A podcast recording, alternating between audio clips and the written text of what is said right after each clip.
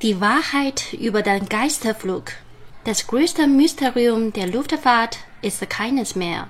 Das Schicksal des Geisterflugs MH370 scheint endlich aufgeklärt. Das Verschwinden einer Boeing 777 von Malaysia Airlines, die am 8. März 2014 kurz nach Mitternacht von Kuala Lumpur nach Peking fliegen sollte, dort aber nie ankam und auch nirgendwo sonst. Auf die Frage, wo das Flugzeug und seine 239 Insassen denn nun sind, gibt es gleichwohl keine Antwort. Niemand weiß es und wahrscheinlich wird es niemand je erfahren. Der Jet liegt irgendwo auf dem Grund des südlichen Indischen Ozeans.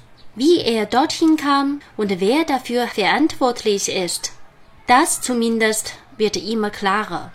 Die Lösung des Rätsels gelang nicht den dafür zuständigen Stellen in Malaysia und Australien, wo Experten und Hochdruck und Millionenbudgets an dem Fall arbeiteten.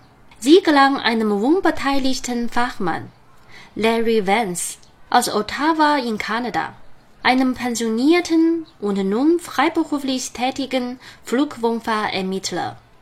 Ende Mai erscheint sein Buch MH370 Mystery Solved.